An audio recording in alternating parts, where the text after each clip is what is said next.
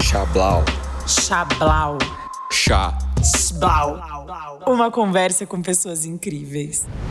Ok, galerinha. Nesse programa Chablau, né? Eu fico muito feliz quando eu recebo outros parceiros, né? De podcast. Essa podosfera, né? Ela é tão grande, tantas ideias, tantos assuntos diferentes, tantos formatos. E a convidada de hoje tem um podcast muito fofo, muito gostoso de se escutar, chama Rios de Mim. E hoje eu tô aqui com a Janaína. Oi! eu contei para minha filha que você tinha feito o convite, né? Eu me senti assim extremamente honrada, porque eu acho super chique Chablau, eu escuto. Olha só. Uma história super interessante. Aí eu tá ficando chique, já tá sendo convidada. que legal, que legal. Nossa, e o nome Chablau, né? Se atrelado a chique, é uma inovação, né? É, legal. Mas eu acho, acho super chique. É, acho o nome que fantástico. Né? Chá tem aquela coisa de chique da Inglaterra, né? Hora do chá. Então, é, é isso. Bom. Chá da 5. Muito bom. Que legal, que legal. Bom, Jana, tem algum jeito que você gosta de ser chamada? Algum apelido? Jana, adoro. Jana, acertei em cheio. Conta um pouquinho do seu trabalho, como que é seu dia a dia para as pessoas que não conhecem. A joia. Bom, a Rios Minha, ela nasceu para ser um podcast, né? Ela ia ser só isso. Eu sou uhum. maquiadora, na verdade. E aí, finalzinho de 2019, mais ou menos, setembro de 2019, eu tive um piripaque que eu achei que eu ia infartar e morrer. Caraca. É, porque a vida tava muito insana, tava tudo dando certo, aquela correria e assim, saía de casa às vezes 6 horas da manhã, 5 horas da manhã, chegava meia-noite, então era tudo muito Nossa. doido. E aí, uma hora Nessa época que você fazia maquiagem. Isso, eu fazia tá. maquiagens e eventos, né? Que era o meu, uhum. meu ganha-pão, vamos dizer assim, era a forma como eu estava empreendendo. E finalmente, em 2019, a coisa estava tomando corpo, né? Tava uhum. tendo eventos um atrás do outro, então tava um movimento bem bacana. Uhum. E aí, quando a gente está nesse movimento muito insano que a gente não ouve os sinais, o corpo simplesmente grita, para. E foi mais ou menos sim, o que aconteceu sim. comigo. Por Caraca. sorte, não era infarto. Eu fui para o médico no dia seguinte. Minha filha odeia essa história, porque ela falou: mãe, você passou mal a noite inteira, não me falou nada, eu podia ter ficado sem você. Eita, e, caraca. É, isso. E ela tem, ela vai fazer 18 anos agora em dia 2 de março, na terça-feira, então ela se sentiu muito culpada por eu não tê-la acordado né? Uhum. E aí no dia seguinte eu fui para o hospital sozinha. Uhum. Ela foi para a escola, fui para o hospital e não era infarto, graças a Deus, mas era uma crise de ansiedade por conta uhum. de tudo que estava acontecendo. E aí eu resolvi parar um pouco. Né, eu voltei com essa uhum. coisa da meditação, do reiki para minha vida. E aí esse foi o startzinho da Rios de Mim. Uhum. É, hoje é onde eu empreendo 100%, porque 2020 a gente nem precisa contar muito o que houve, né, com a pandemia. e óbvio Sim. que o meu mercado simplesmente parou. E aí a Rios de Mim, que nasceu para ser só um podcast onde eu queria contar a minha história e contar várias histórias, ela acabou virando esse movimento, porque por incrível que pareça, eu descobri que eu não estava sozinha e que existem Uhum. Milhões de mulheres aí também que passam por essa crise de várias uhum. maneiras depressão, ansiedade, estresse, burnout, uh, nessa insanidade do empreender, do que cuidar de casa, enfim, aí hoje eu faço esse movimento bonito que é a Rios de Mim, que se tornou muito mais do que um podcast. Que legal, muito legal. Eu dei uma olhada no site também, né? Além, além do podcast, tem alguns produtos lá também, né? Tem, tem produtos. Os produtos, eles começaram tem pouquinho tempo, né? A gente é meio cria, assim, do, desse mundo startup, vamos dizer assim, né? Eu fiz, uhum. em 2019, eu participei de uma aceleração com a Bitumami, que é uma aceleradora uhum. de empresas focadas em mães empreendedoras, e isso abriu muitos olhos. Que legal. E aqui a gente tem, eu brinco que não é o foco no cliente, a gente tem o foco da cliente né, do cliente. Então a gente olha uhum. o tempo todo com o olhar da cliente. Muito uhum. também por conta de ser do meu público ser pessoas exatamente como eu, mulheres, mães que empreendem, mas também uhum. de eu escutá-las. E aí essa os produtos eles começaram a nascer de outras dores. E a loja ela tem uhum. pouquinho tempo, ela nasceu em dezembro, Novinha. tá passando por reformulações ainda né? Porque a gente está sempre aprendendo, sempre ajustando, e aos pouquinhos a gente vai crescendo. Que legal, entendi, entendi. Então, beleza. Galerinha, o site está aqui na descrição. Então, beleza, vamos entender um pouquinho como que ela chegou nesse momento atual, né? Vamos embora.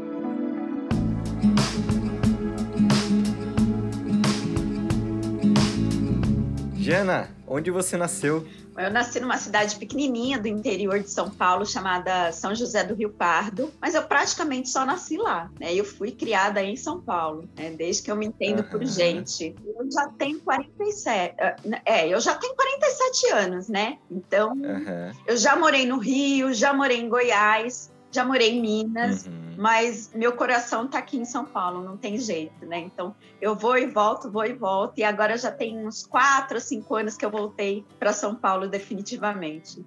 Entendi. E com quantos anos você veio para São Paulo? Não, eu praticamente só nasci em São Paulo. Eu vim bebezinha pra cá. Aliás, Nossa, neném. de São Paulo não. Eu praticamente só nasci em São José do Rio Pardo, né? Vim bebezinha Entendi. mesmo, com meses. Acho que minha mãe uhum. só esperou o. Ah, esqueci aquele tempo, né? O resguardo. e veio embora. Resguardo, exatamente. Deu aquela descansada, recuperada e veio. Exato. Entendi. Qual é a sua primeira lembrança quando você lembra da sua infância? Você tem alguma coisa assim, algum flash? Cara, eu chorando. Eu não sempre fui muito chorona. Eu é chorava chorona, demais Jana. por qualquer coisa. É, eu sempre fui meio medrosa, assim. Eu tenho apego às pessoas e às coisas, né? Então, tô trabalhando isso, já tô melhor. Mas eu sou meio apegada, então eu lembro assim que tudo me assustava muito, né? Uh, existem alguns fatos curiosos na minha vida, né?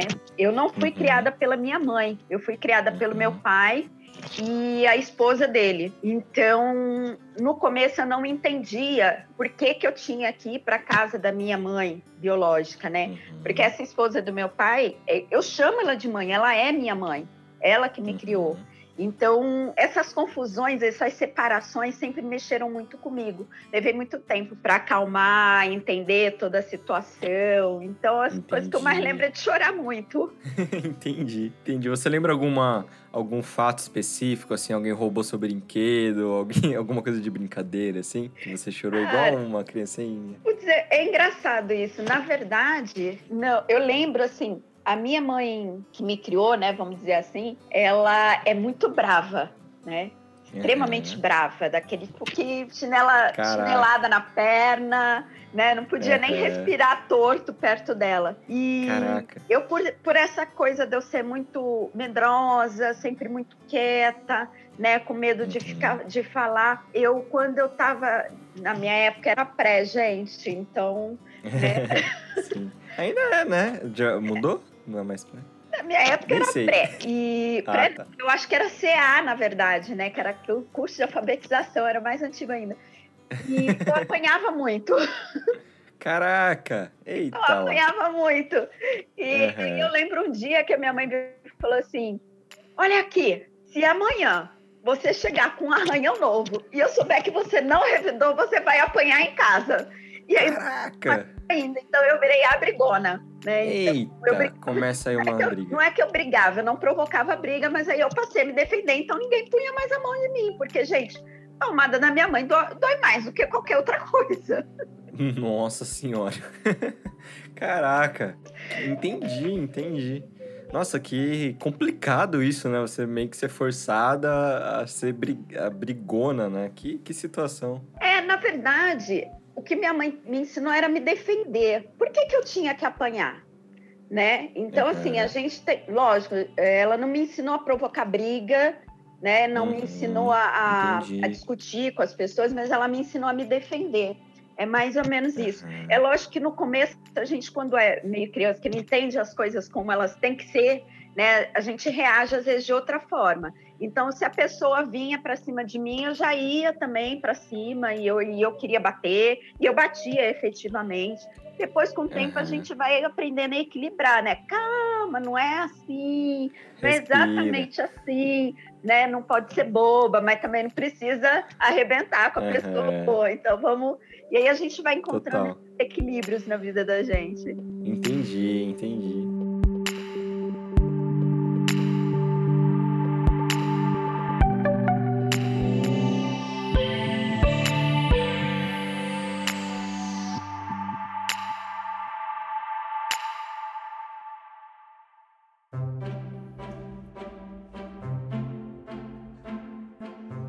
Que você mais gostava de brincar? Era qualquer coisa que envolvesse fantasia. A gente gostava muito de fantasiar, né?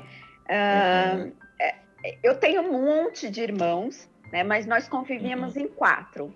E no quarto tinha duas beliches, então a gente fazia tipo uma cabana, né? Colocando lençol Caraca. em cima. Era muito gostoso, então a gente acampava dentro de casa. A gente fingia que era uma banda de rock, né? E a gente amava. Eu lembro, a casa onde nós moramos era toda de piso. Então, quando a gente ia lavar o piso, né? A gente passava sabão em tudo, saía escorregando. Muito então, era aquelas brincadeiras bem de, de, de criança mesmo, né? Bem e no fundo da casa eu lembro que tinha um pé de jambo.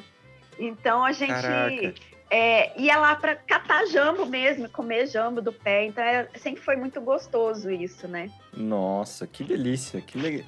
Que legal. E qual. É, eu acho que eu perdi, mas em qual bairro de São Paulo você cresceu? Era saúde. Saúde. Saúde, Entendi. saúde. É, na que verdade, eu, é meio que, que assim, eu morava, né, com meu pai no bairro da Saúde, mas a minha uhum. mãe biológica, ela mora no Cangaíba, que é na zona leste de São Paulo, na mesma casa até hoje.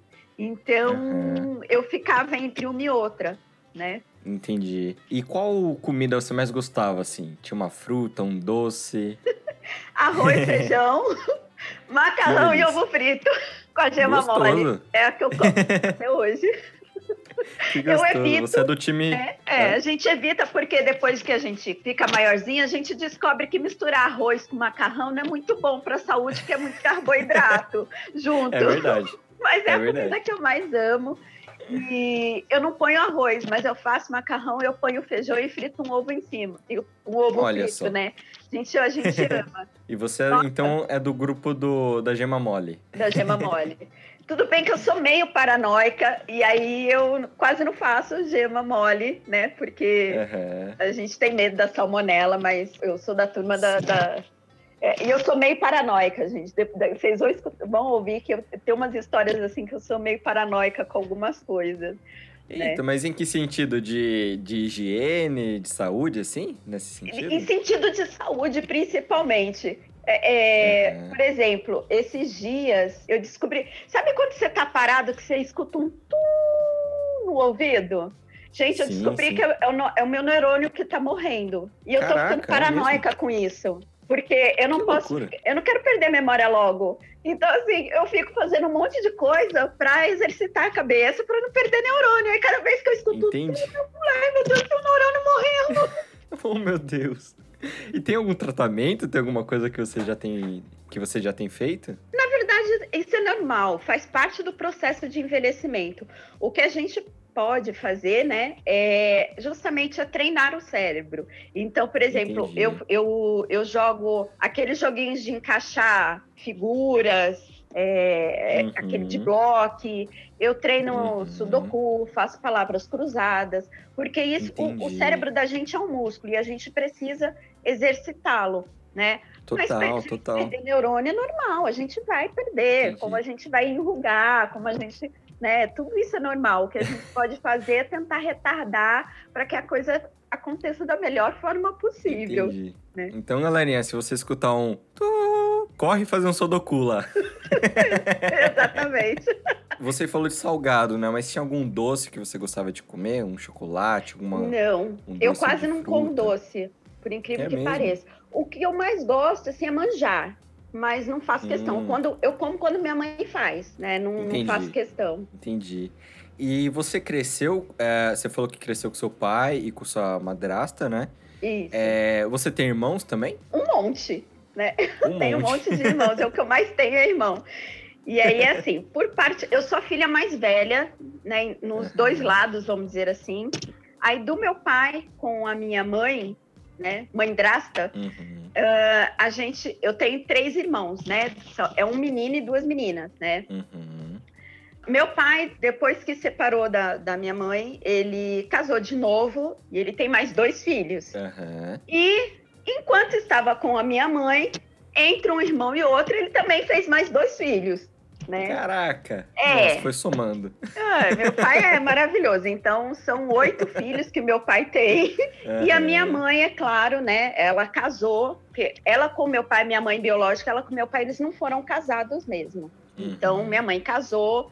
E aí ela teve mais três filhos. Duas meninas e um menino também né? E aí a família só cresce, porque eu já tem neto, minha mãe já tem bisneto, né? Caraca! É, nossa. minha mãe já tem bisneto, então é uma fa a, essa família aqui, daqui, porque essa, os meus irmãos que são por parte de pai, eles, eu não tenho nenhum aqui em São Paulo, né? Eles estão ou no uhum. Rio ou em Minas. Então, aqui uhum. perto de mim, eu só tenho os irmãos que são por parte de mãe, né? E a uhum. família é gigante, né? Quando reúne, já é uma aglomeração. Nossa senhora. Não dá nem pra cogitar, né, numa época dessa. Não, não. Entendi. E você é a filha mais velha, mais nova? Como, como eu, sou a mais que... velha do rolê todo, dos dois Entendi. lados, né? E da minha é, mãe eu sou a filha mais velha, a neta mais velha, a sobrinha mais velha. E ali na sua pré-adolescência, ali como que era a sua relação com eles, com os irmãos? Com meus irmãos sempre foi, foi bem bacana né? Com meu uhum. pai já é meio conturbado. Uhum. Uh, antigamente doía muito, né? Eu falar uhum. sobre o assunto, porque me doía mesmo. Mas depois a uhum. gente vai crescendo, vai trabalhando, né? Essas coisas uhum. dentro da gente e aí vai ficando melhor.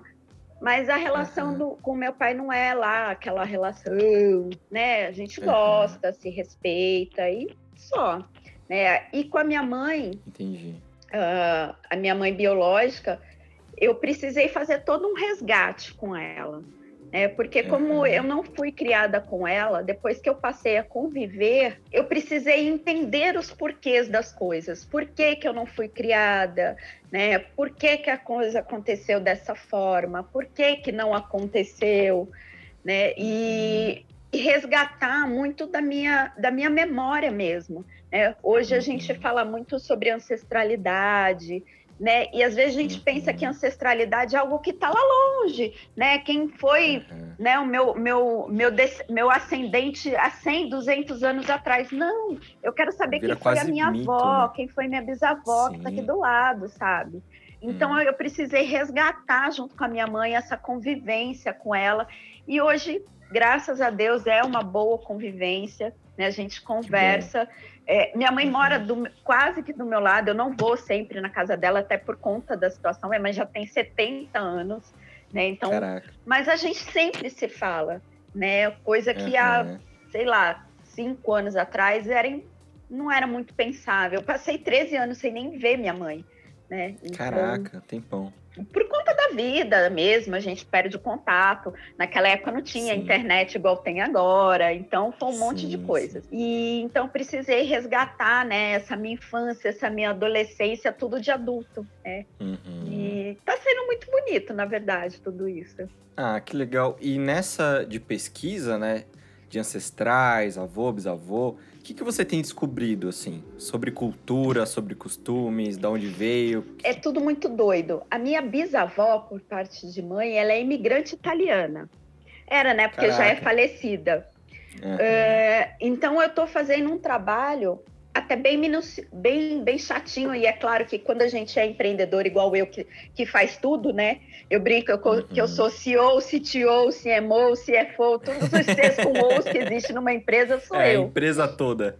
É, então, o trabalho, ele tem sido... Uh, esse resgate dessa memória tem sido muito lento, né? Porque uhum. a minha família não tem informação de absolutamente nada da minha bisavó. A gente só sabe uhum. que ela é uhum. imigrante italiana. Eles não sabem quando ela veio, elas não, eles não sabem se tinha parente junto, se ela veio sozinha, uhum. não sabem nada.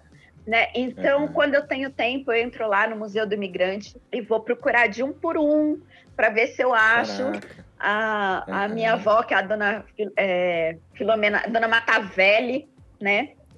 E mas, gente, e, e assim, a gente não sabe nem se, se Matavelha é com dois T, se é com dois L's, então tem que olhar Nossa, tudo. Tem mais essa né? ainda. E, e é um. É, é, bem minucioso, mas tem sido muito rico, porque aí a gente começa a entender um pouco sobre os colorismos que existem, né? Uhum. Por que, uhum. que a gente. Uh, todo esse resgate me faz entender por que, que eu, de repente, eu gosto mais de massa, né? Uhum. E, e é engraçado que, assim, aí na, a minha, por parte de mãe, eu sou bisneta de italiana com cearense, porque meu bisavô era cearense, né? Isso eu descobri uhum. recentemente. Legal, e por parte de pai, eu sou bisneta de português com índio, né? Nossa senhora. E aí eu entendo por que, que eu gosto de mato, por que, que eu gosto de planta, por que, que eu gosto dos xaropes naturais. E a gente vai entendendo tudo isso. Aí, né, é lógico que as pessoas não estão me vendo, estão me ouvindo, né? Mas aí, quem me conhece pergunta, tá, mas italiano, português índio, como é que essa menina é negra, né? Porque aí vem as misturas. A minha avó, que era filha de índio com português, se casou com um homem uhum. negro, né? A minha avó, que era filha de italiana com cearense, uhum. se casou com um homem negro, né? Uhum. E aí vai vindo, né? A minha mãe e meu pai são negros. E aí vai vindo tudo isso. Mas aí quando a gente conecta toda essa história, a gente entende por que, que a minha filha é negra, mas nasceu com a pele super clara, a ponto de estar tá andando uhum. na rua e algumas pessoas dizerem que ela é branca. Mas não, minha filha é negra, só que a pele dela é extremamente clara. Né? Então a gente vai entendendo essas nuances da vida da gente, vai acolhendo tudo isso, sabendo tá, tá tem explicação, tá legal, né? E tudo faz uhum. sentido. Que demais, que demais. Eu lembrei agora também que tem uma empresa que chama Genera, que ela faz o rastreamento do seu DNA, né? Isso uhum. é muito legal, até para prevenir doenças, né? E, enfim, é, Genera, paga nós aí. Adoro. Fica pode me ar. pagar, Fica pode me pagar com um teste de DNA desse aí que eu aceito. Sim, sim, vamos fazer esse patrocínio. que legal, meu amor. E como que era na escola? Como que você se comportava na escola? Você era da turma do fundão? Era mais nerd? Como que era, assim? Cara, eu era... Na minha época não era nerd, tá? Era CDF. CDF. Eu era CDF do rolê, né? Então, eu sentava na primeira carteira... Gente, a minha mãe era brava né? Então, além de eu me defender, eu tinha que tirar boas notas, porque eu só fazia isso é. na minha vida. Então, eu sei, era daquela que sentava na primeira carteira, que estudava. É carteira, gente né, que uhum. estudava na frente, que perguntava as coisas para os professores, que chegava em casa uhum. e me matava de estudar, porque tem uma coisa sobre mim, eu nunca me achei inteligente, né, no uhum. sentido de pega as coisas no ar, não, mas eu sempre fui muito dedicada, né? Que então massa, eu sempre quis massa. aprender e essa curiosidade eu carrego comigo até hoje né? Uhum. Às vezes minha filha faz algum, fala alguma coisa, às vezes a pessoa fala alguma coisa, eu fico do tipo aquela cara de ué, sabe? Não tô entendendo, vou entender meia hora depois. Então eu sei uhum. que eu não tenho essa agilidade toda, mas eu preciso jogar isso a meu favor, então eu me dedico muito. E eu sempre Entendi. fui assim, sempre carreguei isso. Né? Porque afinal eu só estudava, então eu tinha que tirar boas notas, era obrigação nossa, uhum. né? Sim, sim. É, e é isso, assim, nunca fui de conversar porque eu tinha medo, né, de ser chamada na diretoria porque fala demais, né? Caraca, então, tinha esses mas, medos. né, aquela quietinha, mas tinha amigos também, né? Sim, e sim. na minha época a gente, lógico, passava por bullying, mas uhum. a gente não sabia que existia essa palavra bullying, né? Sim, eu lembro sim. que a minha mãe mandava às vezes banana de lanche para a escola, né? Uhum. E primeiro dia que eu fui comer a banana de lanche, os meninos me chamaram de macaca. Caraca. E a minha mãe não, não achou aquilo ridículo. Falei, mãe, não põe mais banana porque os meninos ficam me chamando de macaca. E minha mãe, Caramba. lógico, né? Ah, não sei o quê, tem que comer, não tem nada a ver, não vai ligar pros outros. E... Uhum. Aí, conclusão, a pessoa aqui ia com a lancheira pro banheiro, jogava banana fora e ficava com fome, né? Porque tinha todo medo da sociedade, da época, daquelas crianças. Então, sim, sim, sim, eu passei por muita coisa, por várias dessas coisas. Mas eu acho legal porque não ter passado, mas isso não me definiu. Nossa, que importante. Né? Apesar de, de, hoje eu ter que. Hoje não, né? Há um tempo atrás, eu ter que ter feito esse resgate, entender esse movimento, que isso sim, de uma certa forma, me agrediu. E eu precisei uhum. trabalhar isso sim dentro de mim, mas ainda assim isso não me definiu. Eu entendi por que, que eu uhum. tinha algumas travas, mas eu segui em frente. Cara, eu não posso deixar que as pessoas ditem até onde eu posso ir, até onde eu posso fazer, né? Não, eu vou fazer, eu vou até onde eu quero ir, até onde eu me sinto com vontade de ir e vou fazer até onde é, eu quero fazer. E, claro, sempre respeitando o outro, porque se o que eu faço sim, sim. agride propositadamente o outro, isso também não é legal, né? Sim, sim. Nossa, que postura incrível, assim. Esse tipo de história que a gente ouve e fala, caraca, que. Cara, que, que tocante, né? E eu acho que a postura que você teve te levou até hoje, né? E eu acho que todo mundo que tá escutando já sentiu aqui a alegria que é, né? Quando você chega assim, ah! E, nossa, parabéns, parabéns por essa postura que... Obrigada. Acho, acho que a gente consegue aprender muito com, com você hoje. ah, obrigada. Mas legal, ó, não, não pensa que é fácil, não. Né? Foi, foram muitos anos trabalhando de autoconhecimento para poder chegar hoje né, nesse uhum. meu nível de sensatez e dizer, não, tá, tá tudo bem, né? Os casos, Entendi. os episódios de racismo, eles não vão parar, né? Eu passei por isso em 2000, vou falar que é 2019 porque 2020 não teve nada. Eu passei por isso em 2019, né, num ambiente que teoricamente não era para acontecer, né, de eu sentar no lugar e a menina levantar e arrancar a bolsa de perto de onde eu estava, sabe? Então a gente passa por isso, é, uhum. Só que eu, eu decidi que eu poderia ter, né? Eu tinha duas opções. Ou eu nunca mais ia voltar naquele lugar, né? Ou eu, eu ia uhum. dizer assim, dane-se ela. E foi o que eu escolhi uhum. fazer, porque eu precisava estar naquele lugar. Aquele lugar fazia sentido para mim, né? E ela foi uma pessoa isolada que teve aquela atitude. Sim, sim. Né? E isso não poderia definir todo o resto do meu trabalho, porque ia prejudicar o meu trabalho se eu simplesmente escolhesse não estar ali mais. Né? Há alguns anos atrás, talvez eu nunca mais voltasse a esse lugar. Uhum. Mas hoje não. Assim, gente, eu não posso fazer nada. Se eu incomodo, minha querida, vai embora. muito bom, muito bom. Beijo, me liga. Não me liga, menos que você mude de atitude. muito bom, muito bom, perfeito.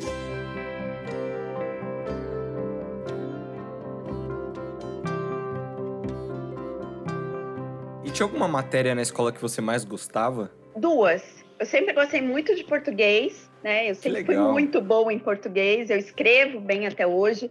Eu lembro que quando uhum. eu estava na quinta série, aí eu já morava no Rio nessa época. Eu estava uhum. na quinta série, eu estudei numa escola, ela era escola e ela era faculdade. E a gente tinha, toda semana a gente tinha que entregar uma redação.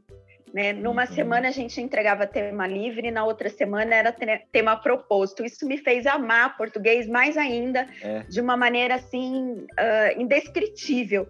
Tanto que quando eu fiz vestibular, eu tirei 900 na redação. Né? Que legal! Mil, eu tirei 900. Uhum. Uh, e aí é engraçado. Eu fui trabalhar, eu fui fazer uma entrevista de emprego, voltando um pouquinho, né? Para você ver como as coisas se interligam eu fui fazer uma entrevista de emprego e a gente tinha que fazer uma redação, né? Falei, cara, tá no papo. E eu fui recusada. É mesmo? Caralho. É. E aí você fala assim, gente, tem viés racista ou não tem? É lógico que tem. Uhum. Né? A menina que tava do meu lado falou assim, cara, eu não entendi nem o que, que era para escrever. Caraca. E ela ficou. Uhum. Mas por quê? Era loira, né? Novinha, bonitinha. E aí a gente vai fazendo essas coisas. Não, eu posso provar que tinha esse viés? Não, não, não posso provar, sabe? Mas a gente muito, vai... Fica muito intrínseco ali, né? Muito subreptício, fica ali, exato, né? Exato, exato. É e até aí... difícil de explicar para quem não passa por isso, né? Exatamente. Aí as pessoas falam assim, nossa, mas será? Não, não será, foi. Porque uma pessoa que tira 900 em redação de um vestibular, uhum. né? Ser recusada no emprego por redação, desculpa, uhum. tem algo errado. A conta não tá então fechando. a gente sabe que não é, né?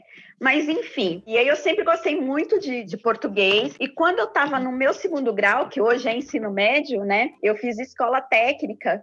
Eu tive uma professora de história maravilhosa e aí eu passei a amar história, porque me contaram. Que legal. Uh, aí, porque eu fui aprender a história que ninguém contava quando eu estava na minha infância, uhum. né? Porque a gente escuta aquela história de que, né, que negro era preguiçoso, uhum. né, que era mais fácil escravizar, que os índios não foram escravizados porque eles não deixaram. Uhum. Enfim, toda aquela história que a gente sabe que é mentira, né?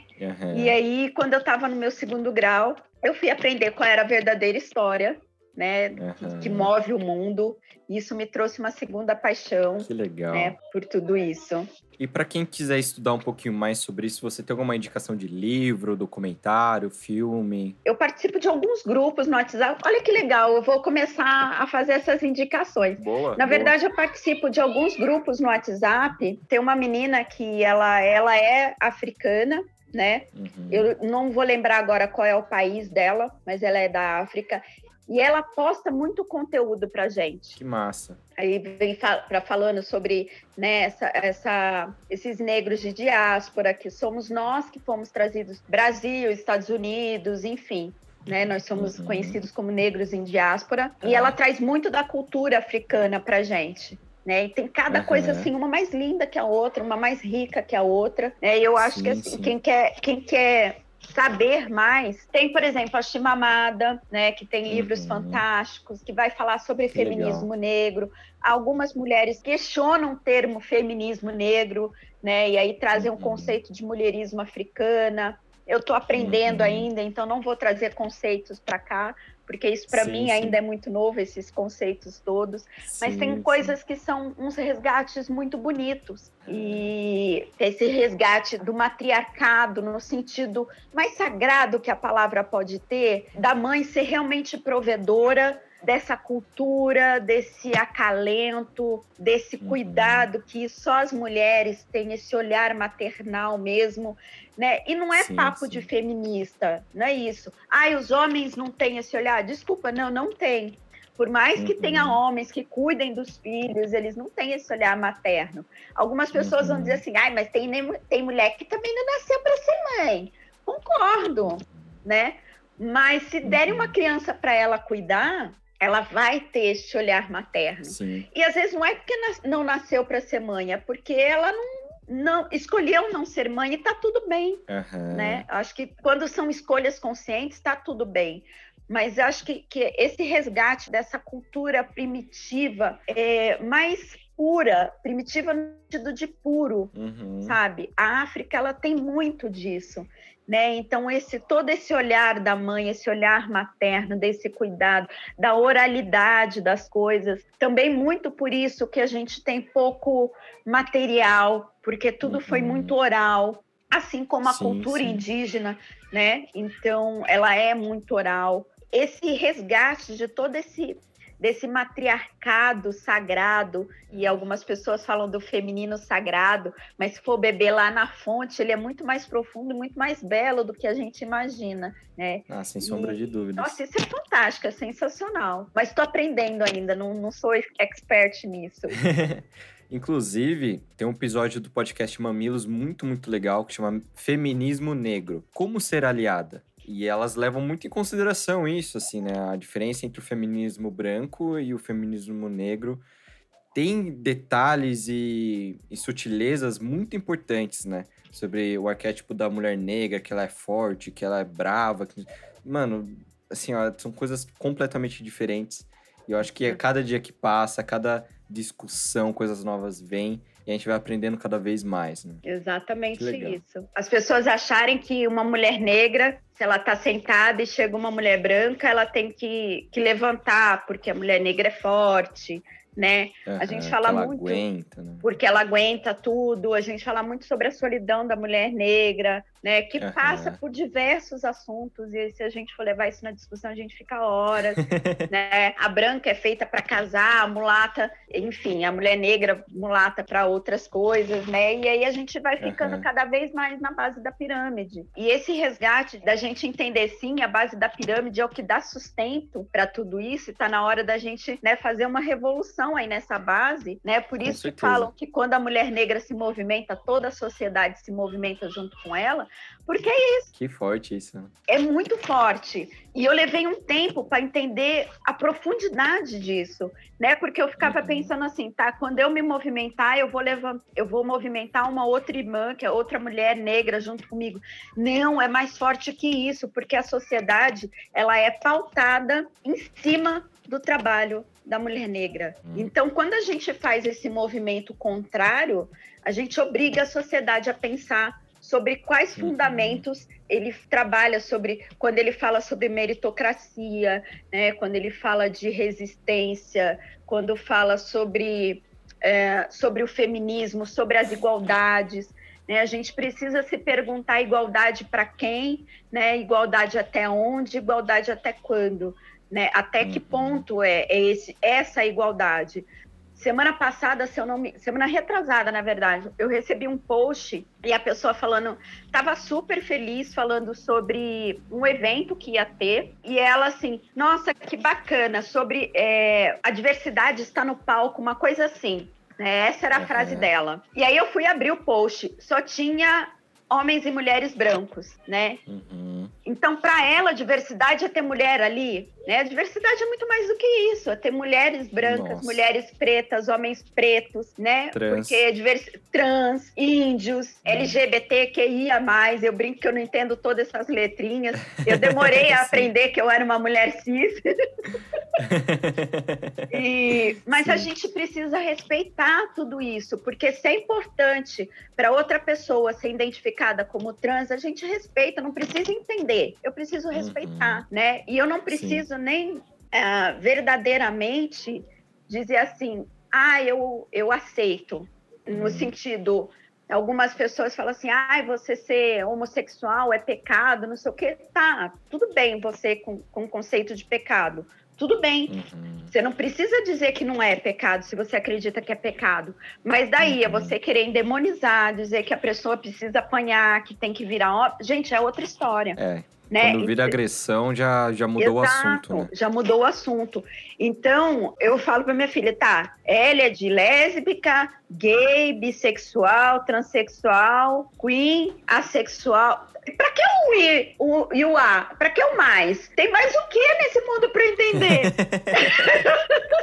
Já não cabia mais, né? Não cabia, mas ainda tenho mais. Quer dizer, eh, se eu não Sim. me engano, acho que, até onde eu lembrar, lembro, tem 37 denominações de, de intersexualidade. É muita coisa. Sim. Eu vou lembrar de todas, gente, desculpa, não vou lembrar. né?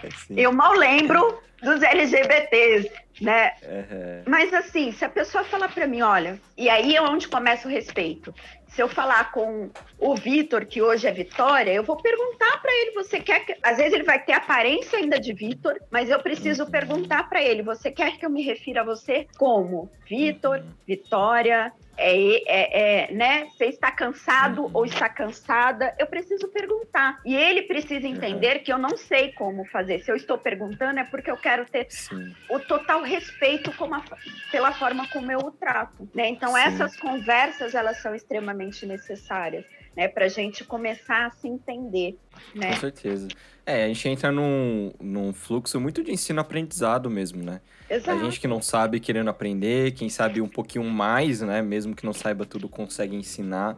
Eu acho que a gente falou de livros, de podcast, mas eu acho que quando a gente coloca a intenção em querer aprender, as ferramentas aparecem, né? A gente vai pesquisando, daí encontra um livro, um podcast, uma pessoa, um amigo, e Exatamente. a gente vai aprendendo cada vez mais. Exatamente. Muito eu legal. lembro de um, de um episódio, acho que do Gustavo, que o, o, o Gustavo entrevistou a Dani, né? Que é a Dani uhum. Junco, que é fundadora da Bitmami. E aí me parece que surgiu uma pergunta. Gente, eu sou meio ruim de memória. A pergunta foi: nossa, mas é difícil achar, né? Mulheres, CEOs, não sei o quê.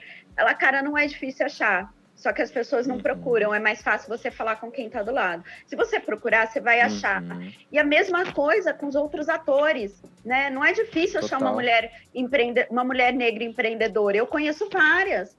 Né? Sim, não é sim. é difícil achar um homem negro empreendedor. E não só empre... empresas tradicionais, vamos dizer assim. Cara, você tem gente muito boa que são fundadores de startups, por exemplo. Sim, né? com certeza, com certeza. A gente tem a Sawane, que está se reinventando, trabalhou com turi trabalha com turismo, precisou se reinventar na periferia. Uhum. A gente, na periferia não, na pandemia. É, a gente tem a, a Maite Carvalho com a Black Rocks, que é uma startup que, que acelera outras startups. Né? Então a gente tem uma pá de gente muito boa, e os meninos me perdoem, mas eu lembro muito do nome das meninas, mas tem muito, muito cara bom, muito nego bom aí, né? Tem os meninos sim, da Diaspora Black. Mas eu, eles não são chamados para conversa. Eles só são, nós só somos lembrados, né? As mulheres quando é março, que é o mês da mulher, e aí se quer falar sobre mulher, e os homens, né? E algumas mulheres quando a gente está no mês da consciência negra, porque quer falar sobre palco de diversidade. Cara, eu não quero ser a referência do palco da diversidade, eu quero ser a referência naquilo que eu faço, independente de qual é o palco, porque eu sou muito boa naquilo que eu faço e as pessoas precisam reconhecer, e não só para me chamar, para falar como é ser negro no Brasil, como é empre o empreendedorismo negro. Ah, a gente vai esbarrar nesse assunto, mas eu quero que elas me perguntem do meu rolê, eu quero que elas perguntem sim, né, sim. sobre como que é o autocuidado, como que eu cuido da mulherada nisso tudo, entendeu? Eu quero ser a referência no meu mercado, e não a referência sim. da diversidade, não a referência como a mulher negra que faz. Não, eu sou uma mulher, claro, sou uma mulher negra e não, jamais, né, mas pra, por que, que tem que fazer esse recorte? A vice do presidente dos Estados Unidos, ela é a primeira mulher vice-presidente. E aí, quando eles forem eleitos, ah, é a primeira mulher negra vice-presidente. Não, cara, o feito dela é maior. Ela é a primeira mulher negra. Aliás, ela é a primeira mulher. Né? E aí, às vezes, ficam utilizando esse rótulo para dar uma diminuída no feito. Ah, é a primeira sim. mulher negra. Ele, tá, então quem foi a primeira mulher? Não, cara, é muito maior, porque ela foi a primeira mulher. Então a gente tem que uhum. começar a prestar atenção aonde que a gente põe os votos, se eles aumentam ou se eles diminuem essa diversidade, entendeu? Sim, ela falou, né? Eu sou a primeira e não serei a última. Isso foi, foi muito forte. Muito, muito forte. que bem. Então, beleza. E como que foi ali no finalzinho do ensino médio, naquele momento preciso decidir o que, que eu vou fazer da vida, né? Tem aquelas cobranças e afins. Você falou que fez vestibular, né? Como que foi assim o seu terceiro ano? Cara, meu terceiro ano foi um caos, né? Eu fiz Caraca. escola técnica, é. Uhum. Porque, na verdade, assim, eu fiz escola técnica e eu fiz mecânica industrial, né? No Cefet, uhum. lá no Rio de Janeiro. E aí, no fim do meu primeiro ano, eu descobri que eu não gostava daquilo. Uh, só que meu pai me obrigou a continuar. Então eu terminei a minha escola técnica em mecânica industrial detestando. E quando eu fui fazer o estágio, eu tinha certeza que eu não nasci. Além de eu não gostar, eu não nasci para aquilo. Na minha época eram quatro anos, né? Não é igual uhum. hoje que você estuda, faz o ensino médio de manhã e a parte técnica à tarde, né? A gente uhum. tinha, durante os três primeiros anos, a gente tinha mescla de matérias técnicas uhum. e, e, matérias normais, e tinha o quarto ano só para matéria técnica. Uhum. Então, para mim, foi muito difícil, porque realmente eu terminei como uma obrigação. Eu amei meu uhum. ensino médio, aprendi muito, conheci muita gente bacana, muita gente legal, continuei a nerd do rolê, tá? Eu fui tomar meu primeiro copo de cerveja, já tinha, já tinha quase 19 anos, é, porque, gente, eu vou voltar e brincar. Eu tinha medo da minha mãe, eu não bebia, não ficava bêbada. eu tinha um pavor de decepcionar meus pais. Então eu era a pessoa que não bebia, né? Não, nunca usei droga, graças a Deus. E aí fui tomar meu primeiro copo com, de cerveja com quase 19 anos, quase. E, e, aí foi muito legal, porque eu não fiquei bêbada, né? Mas a gente fica meio alegrinha, lógico. Né? E até hoje eu gosto de tomar cerveja, gente. No, no verão, é um copinho de Naquele cerveja, né? Aquele calorzinho. Gente, fui criada no Rio de Janeiro, né?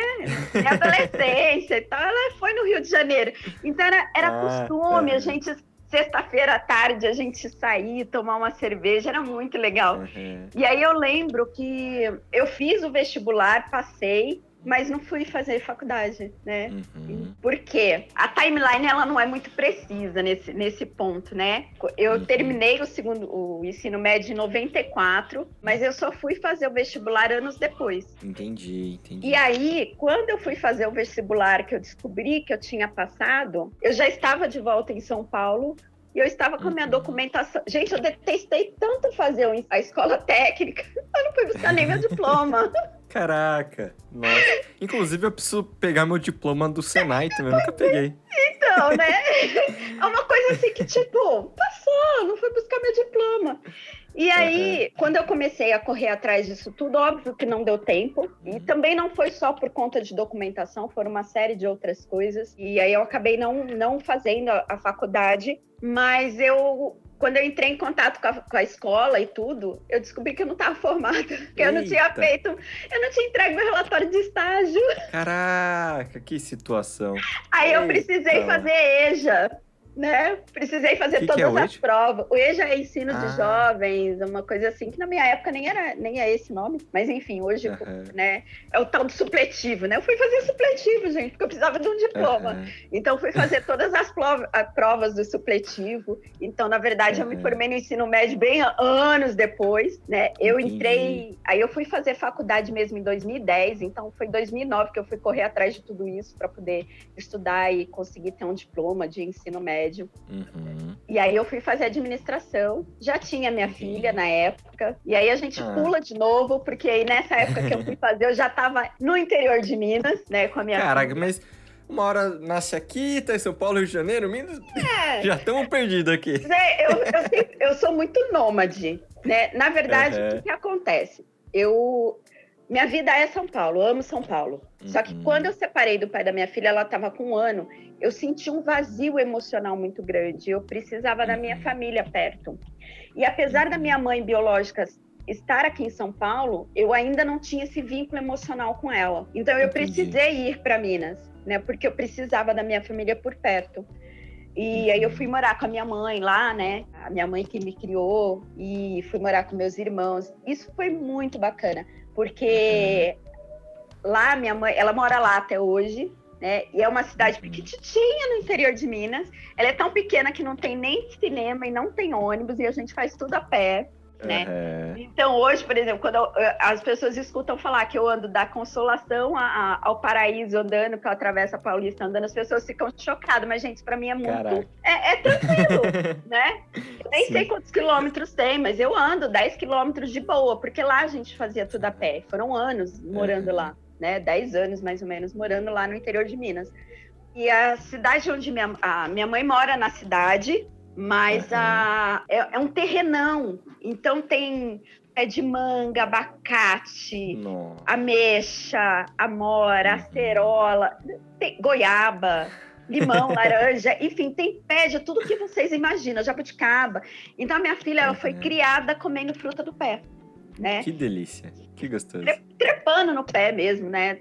Comer uhum. jabuticaba lá em cima, catamanga, enfim. E aí eu morei anos lá, mas foi, foi bom porque justamente por eu estar lá e ser uma cidade pequena, tudo muito fácil, aí eu finalmente consegui fazer minha faculdade. Entendi. Né? Você se formou então em administração. Em administração de empresas. Que uh, legal, entendi. Que serve não serve, né? A gente aprende, mas não, enfim. Entendi. Entendeu, né? E, mas foi muito bom né? Porque uhum. eu consegui finalmente fazer minha faculdade. Foi quando eu descobri que eu não tinha, né? Eu falei, bom, agora eu preciso de um diploma do ensino médio, né? Do segundo grau para poder fazer faculdade, enfim. Entendi. E como que foi quando sua filha nasceu, né? Como que foi esse momento? Gente, foi a coisa mais linda do mundo, né? Uhum. Eu brinco que a Nicole não nasceu, ela foi cuspida, né? Como assim? Porque ela nasceu muito rápido. É, é, mesmo? É, é, na verdade, assim, eu fiquei uma semana em trabalho de parto. Caraca. Tá? Eu comecei a ter contração, mas, gente, não foi aquela coisa dolorida. Uhum. Eu queria muito ter a Nicole de parto normal. Eu tenho pavor de agulhas, eu tenho pavor de cortes, uhum. eu não queria cesárea de jeito nenhum. Uhum. E aí eu li tudo que eu podia sobre parto normal. Eu só, só sabia que não uhum. poderia, né, por conta da época, das circunstâncias, não tinha como ser natural. Né? Minha filha vai fazer 18 anos, então naquela época não é igual é hoje. Uhum. Uh, ainda estava começando esse movimento do natural, mas eu queria ter parto normal. Isso para mim era muito claro. Uhum. E aí eu comecei a ter contração da Nicole num domingo de manhã, né?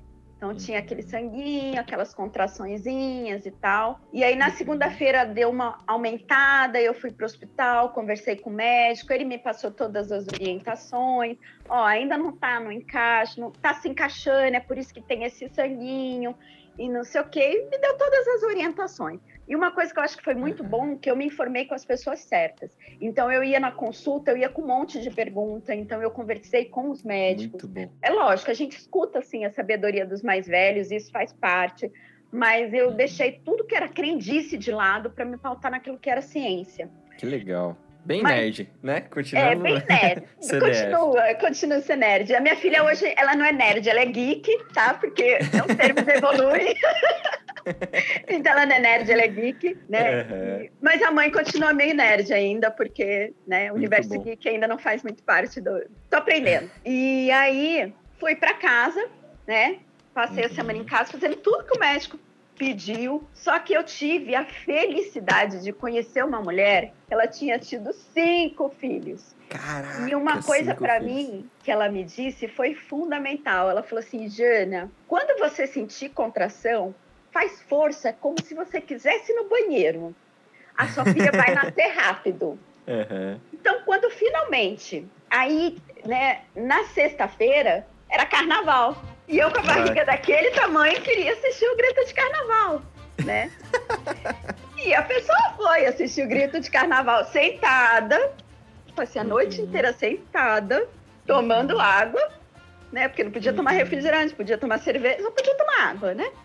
Sim. Mas me diverti, passei a noite vendo o povo pular achando aquilo máximo. Só Muito levantava, bom. ia no banheiro e voltava, né? Várias vezes, é. ainda por cima. e aí, de sábado para domingo, foi mais complicado, porque realmente começaram as minhas contrações, né? E aí eu uhum. passei a segunda noite inteira acordada, porque eu estava uhum. com contração. E aí, quando foi umas 5 horas da manhã, mais ou menos, a gente foi para o hospital. Uhum. E aí, quando eu cheguei lá no hospital, eu não tinha dilatação suficiente. Uhum. E eu comecei a chorar, porque eu achei que. Eu, minha filha, tipo assim, minha filha tinha até terça-feira para nascer, se não ia ser cesárea. Ela já estava bem no limite do tempo. E eu comecei a chorar, porque eu não queria cesariana de jeito nenhum. Mas eu não tinha uhum. dilatação. Mas aí eu lembrei do quê? Aquele santo conselho, né? Faz força. aí eu tô lá na sala de pré-parto, para quem não conhece, nunca passou por isso, antes da gente ir para a sala de parto, a gente vai para a sala de pré-parto. A pessoa que estava no soro, deitada, e começou a fazer o que? Vinha a contração, a pessoa fazia força. Vinha a contração, é. a pessoa fazia força. Dali a pouco eu falei, opa! Aí eu respirei fundo e falei, eu preciso chamar a enfermeira, que eu acho que a minha filha está nascendo, pensando, né? Acho que vai ser agora. Pois é. E aí, eu lembro que a minha irmã também falou assim para mim. A minha irmã é enfermeira, né? Mas ela morava em outra é. cidade. E aí ela falou assim para mim, Jana, não briga, não grita, não xinga, porque as, as enfermeiras deixam você sofrendo, tá? Caraca. Sorri o tempo inteiro. Gente, são 18 anos atrás, viu? E aí, quando eu chamei a enfermeira, ela veio com aquela cara assim, né? Tipo, ai meu Deus do céu. E eu falei, toda a delicadeza do mundo, eu falei, moça, eu acho que a minha filha está nascendo. Realmente com esse tom de voz, tá? É... Aí ela chegou perto de mim do tipo, ai, suas mães de primeira viagem. Só que quando ela olhou no meio das minhas pernas, realmente a minha filha já estava coroando. Ela já Caraca. estava realmente nascendo. Já tava e aí ela, ali foi correr, uma correria, ela gritou, chamou o médico, e aí o médico veio vestindo uma luva, virou para mim e falou assim, e aí gritou para a enfermeira, pega, corre, pega a maca, temos que levar ela para a sala de parto. E Caraca. aí o, o, o, médico virou para mim e falou assim, mãezinha, não faz mais força, e virou para calçar outra luva. Quando ele desvirou, a Nicole já tinha nascido. Caraca! Mãezinha, eu falei para não fazer mais força, eu falei, então, mas já foi. e assim Agora Nicole estreou. Pois é. E assim Nicole Nossa. estreou num domingo de carnaval. Muito bom. Entrou na avenida. Entrou na avenida. Entrou com tudo. O médico nem teve trabalho ali, só não, uma não luva. Teve trabalho, né? E aí pôs a luva, é lógico. Aí, aí correram com ela, porque lá não tem onde fazer a, aspira, e tal. Mas foi uhum. muito divertido, foi muito bom. Nossa. E aí é lógico que de domingo para segunda eu passei a minha terceira noite acordada, porque eu tinha. Eu, eu, contei que eu sou paranoica e eu tinha medo de me roubarem ela na maternidade. Então passei a noite inteira acordada vigiando para ninguém roubar minha filha. Né? Caraca. Eu só fui dormir na segunda-feira. Eu só fui dormir na segunda-feira porque eu já estava em casa e eu sabia que ninguém ia roubar minha filha, então podia dormir finalmente. Entendi.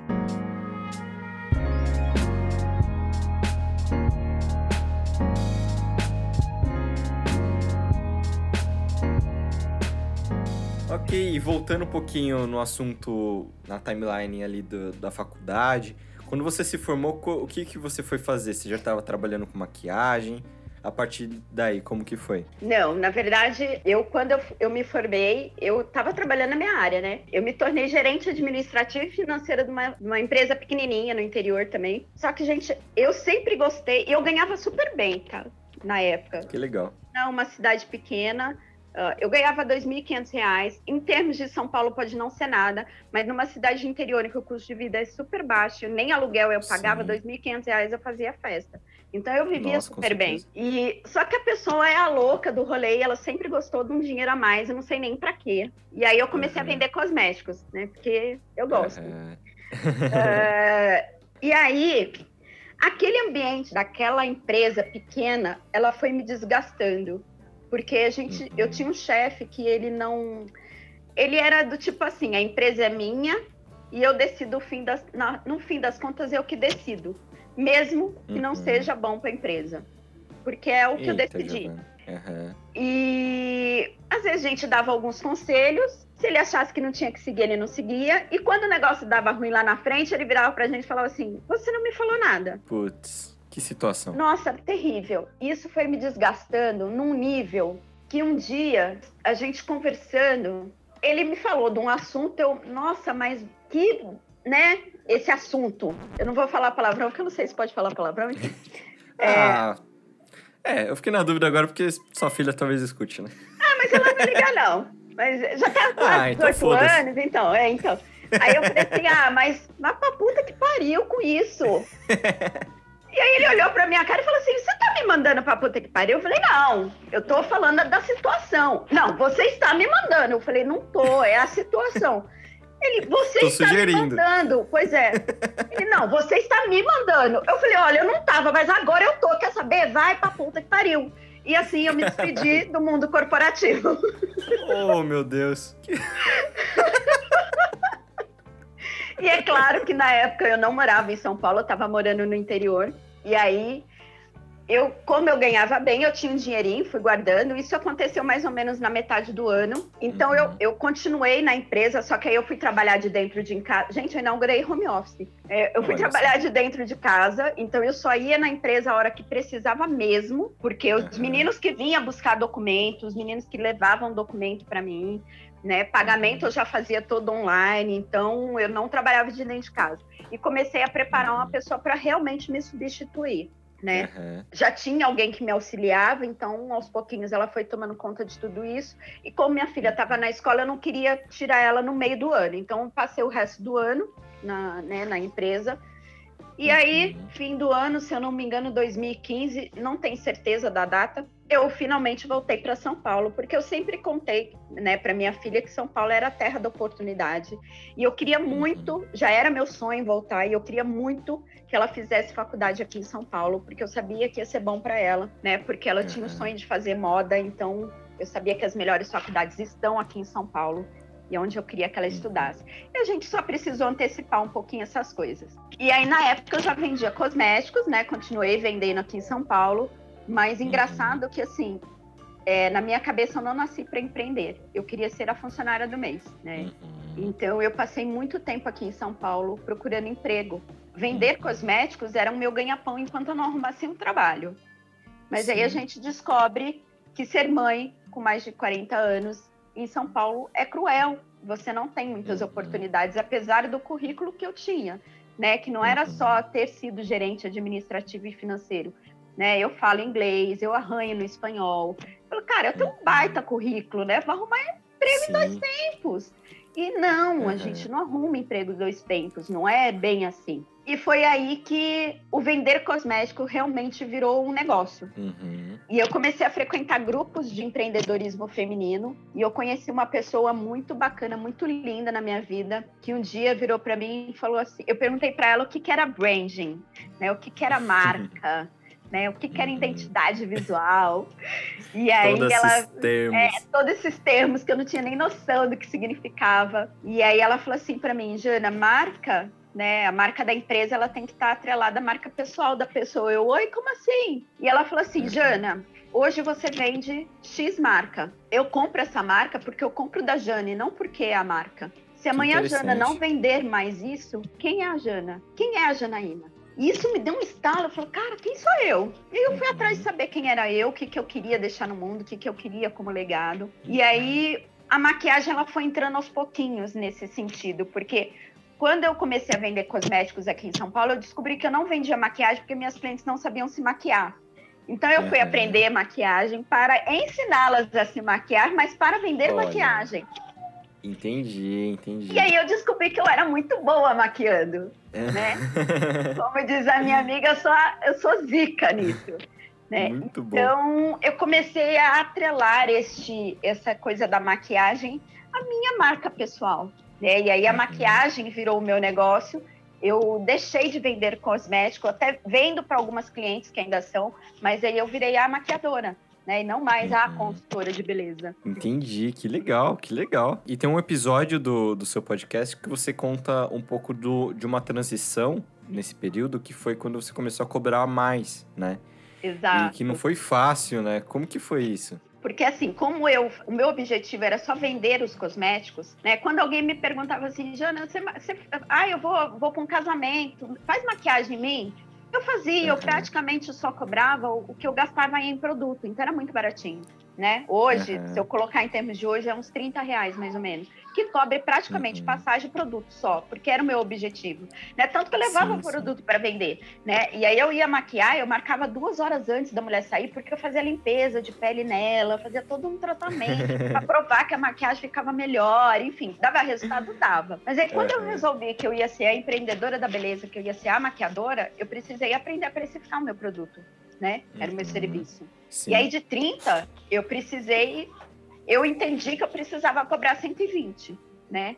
Uhum. Uh, mas eu não comecei de 120 direto, eu fui fazendo uns aumentos gradativos. Aos pouquinhos. Aos pouquinhos. Uhum. Para o meu público começar a entender que eu estava uhum. mudando, estava me profissionalizando. Mas a, é porque eu queria que as pessoas se acostumassem com esses aumentos. Mas foi engraçado porque eu entendi que quem paga 30 não paga 50.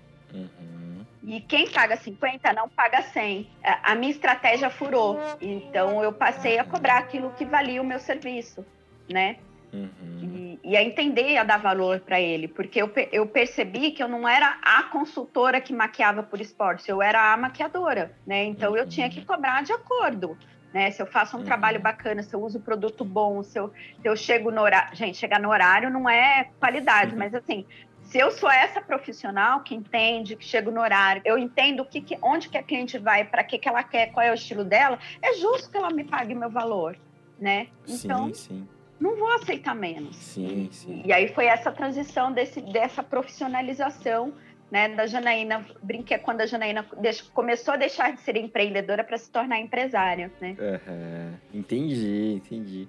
E um pouquinho sobre o podcast, você contou um pouquinho ali da origem. E como está uhum. sendo fazer esse podcast? Como, o que, que você tem sentido? O que, que, você, que, que você quer com ele? Ou então, o podcast passou, a Janaína passou por uma crise, a Rio de Mim passou por uma crise, e o podcast também passou por uma crise. Em 2019, 2019 quando eu passei pela, pela Bitmami, eu conheci uma menina, ela, eh, eu contei um pouco da minha história e ela falou assim, Jana, você precisa contar a sua história para o mundo. E o podcast uhum. era sobre contar histórias. Uhum. Mas eu descobri que essas primeiras gravações, né? E se, a, se, as pessoas forem entrar lá, elas podem ver que, que minha última postagem ela já tem um tempo, foi do ano passado. Que essas minhas gravações são histórias bacanas, são histórias lindas, histórias que fazem refletir, mas eu comecei a perceber que meio que elas estavam se repetindo, né? Tanto que a gente teve um pico de reproduções nos primeiros, e aí os picos foram diminuindo. Eu falo, cara, eu preciso uhum. mudar o tom do podcast, né? Porque essas, eu não posso ser só isso aqui. E aí eu passei por toda a crise. Eu abandonei o podcast, entre aspas, ele tá paradinho, mas agora tem coisas novas surgindo. Então as pílulas Legal. de reflexão, elas vão voltar porque essa é a tônica, eu gosto dessas das histórias que fazem refletir.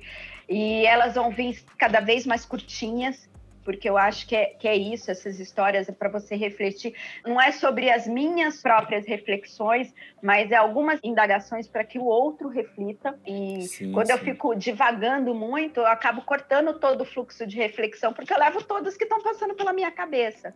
Né? Sim, e não é total. é isso. E eu vou realmente atrelar o podcast à empresa Rio de, Rio de Mim, porque elas estavam uhum. separadas, né? Então, agora para março, a gente vai colocar uma. Vai iniciar com uma série de meditações para iniciantes. Então, que legal, que legal. Não sei meditar por onde que eu começo.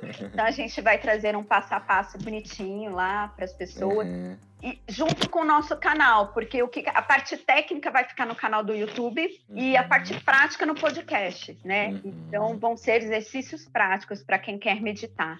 E aí depois eu vou trazer aquela série de meditações que as pessoas já estão me pedindo né? Que é uhum. para relaxar, para se autoconhecer, isso aqui, mas a gente vai construir uma história junto, né? E a gente vai trazer as, as entrevistas também, né? Uhum. Então a gente está preparando aí entrevista com psicóloga, com personal trainer, com que nutricionista, legal, então coisas que agreguem. Né, para que não seja só a rios de mim, mim, Janaína, né, mas que sejam rios de nós, né? Que as pessoas Nossa, possam se legal. ver e começar a se perceber através dessas multipotencialidades que o canal quer trazer. Muito legal, muito legal mesmo.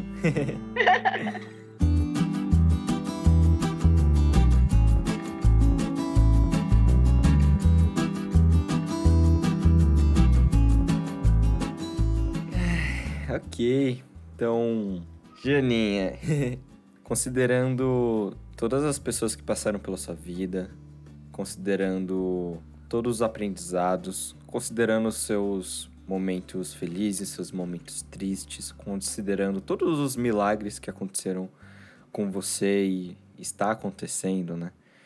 Considerando toda a sua jornada, o que você quer falar para o mundo? Cara, acho que eu vou, eu vou encerrar como eu abri uma palestra que eu dei, porque eu acho que isso para mim foi muito forte. E para quem não me conhece, né? Eu sou a Janaína. Eu sou essa mulher geração X analógica que teve que aprender não só a mexer em tecnologia, mas todos esses termos que vêm junto para poder se reinventar. Uhum. Eu sou essa mulher que sou uma excelente mãe, né? Mas sou uma péssima dona de casa. E sou muito boa naquilo que eu faço. Porque eu faço com amor, eu faço com paixão, eu faço com tesão. Uhum.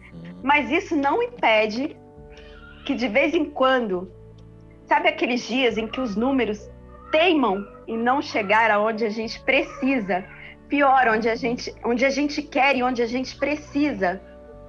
Nesses dias, eu quero chutar o balde. E aí, eu vou chorar na cama, que é lugar quente. Eu me recolho em mim. Sim, eu me desespero, eu me descabelo. Mas depois que passa a noite, que o sol levanta, eu me recupero. Porque eu lembro que eu tenho um propósito na minha vida.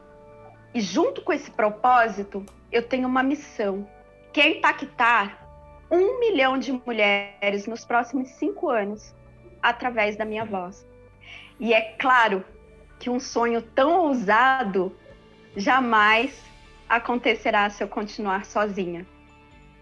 Para isso, eu convoco todas as mulheres, para que elas aprendam a reconhecer suas multipotencialidades e tornem-se líderes de si mesmas para fazer ecoar essa força, esse poder e essa potência, para que juntas possamos crescer e dizer: vim, vi e venci. Gratidão. Caraca, que legal, que legal. Nossa, que presente esse episódio mesmo, assim. Eu acho que a gente tá se conhecendo mesmo hoje, né, Jana? A gente não, é verdade. não tinha conversado muito antes. Mas eu só queria dizer que eu acho muito bonito o seu trabalho. Eu acho muito bonito toda a sua trajetória e que. Ah, você merece muito ser feliz. Obrigada. Acho que mesmo nesses momentos de, de agonia, quando você tá chorando ali na cama, acho que mesmo nesses momentos você não tá sozinha e, e tem saída, né? E é. tem saída. Acho que tudo que você sente tem uma solução, tem uma coisa além, né? E eu acho que aos poucos todos vão se abrindo para isso e a gente vai se unindo cada vez mais. Vamos chegar aí um milhão de mulheres, um milhão de homens, um milhão de trans, um milhão de LGBTs, que mais? E, eu acho. o negócio todo. é. Sim, sim, eu acho que o que é verdadeiro chega nas pessoas, o que é mentira fica para trás e, e não se sustenta. Eu acho que Ah, eu acho que eu tô muito feliz mesmo. Que mesmo com essas histórias, eu acho que. Eu tô muito otimista mesmo, assim, eu acho que vai dar certo. Eu acho que uhum. tem muita gente equivocada no mundo, né? Mas Sim. tem muita gente consciente. Tem muita gente que trazendo a verdade pro mundo e ajudando como pode, né? Exato. Então, muito obrigado. Obrigado pela parceria mesmo. Ah, eu que agradeço. Estou muito feliz de ter participado, gente. Eu amo contar histórias, eu amo contar a minha história. né? Eu sou dessa essa mulher né, que, que nasceu, cresceu né, ouvindo casos e causos ao redor de uma mesa né, de cozinha. E eu acho que isso tudo é muito rico, né? Essa oralidade, ela é muito bacana. Acho que é também por isso que eu amo o podcast uhum. e porque traz isso. E para mim é uma honra, uhum. né, dividir um pouquinho dessa história com você, né, Léo, e com vocês que vão ouvir, né, ao longo aí dos, dos dias, das semanas, Sim. né, que a gente torce para que cada episódio se perpetue aí pela eternidade isso possa chegar muito longe ainda. é, quando as pessoas ficarem per se perguntarem, nossa, mas existiu uma pandemia, as pessoas tiveram que ficar isoladas dentro de casa. Sim, existiu e nós precisamos nos reinventar nessa época. Né? Sim. E então, é, é, só gratidão mesmo pelo convite e por essa oportunidade. Então, galerinha, vão lá no Instagram da Jana, né, no podcast. Qual, qual são seus arrobas e sites? É tudo Rio de Mim. Então, Legal. é Instagram Rios de Mim, podcast Rios de Mim, o site riosdemim.com.br, só o canal do YouTube que por enquanto tá Flixzen, mas a gente está pensando em mudar também para Rios de Mim, que é justamente para poder fortalecer a marca. Boa, legal. E vão lá no Instagram do Chablau, arroba Chablau Podcast, vai ter fotinhas da Jana lá, toda a sua trajetória. Exato. e vão no site, vão no site do Chablau também, lá tem coisas legais, tem mais informações sobre esse projeto, como você pode apoiar. E se você tem interesse em patrocinar esse projeto, falei zoando né, lá no meio, mas toda ajuda é bem-vinda para manter esse projeto em pé. E divulguem, né? Mande esse episódio para amigos, amigas, namorado, namoradas. Então é isso, galerinha. Xablau! Xablau!